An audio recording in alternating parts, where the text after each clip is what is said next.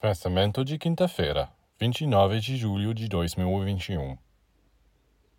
Quando você sobe ao rochedo pela manhã para o nascer do sol, você ao menos pensar em enviar-lhe seu amor, seus bons pensamentos. Você deve amá-lo, este rochedo, e até mesmo tocá-lo, acariciá-lo. Suas vibrações então mudarão para você, e você sentirá uma grande alegria.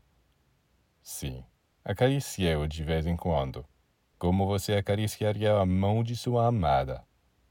Claro, é áspero como a pele de um elefante, mas isso não importa. É como este animal, cheio de bondade. Não se deixe enganar pelas aparências.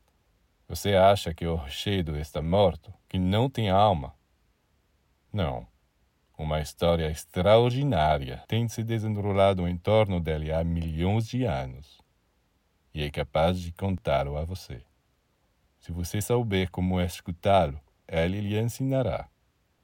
Está chegando a hora de saber como se comunicar com toda a natureza, de sentir que tudo está vivo, que você pode falar com as rochas, com as flores, com os animais, com a água, com o ar, com a luz e até mesmo com as estrelas, e que eles podem lhe ensinar.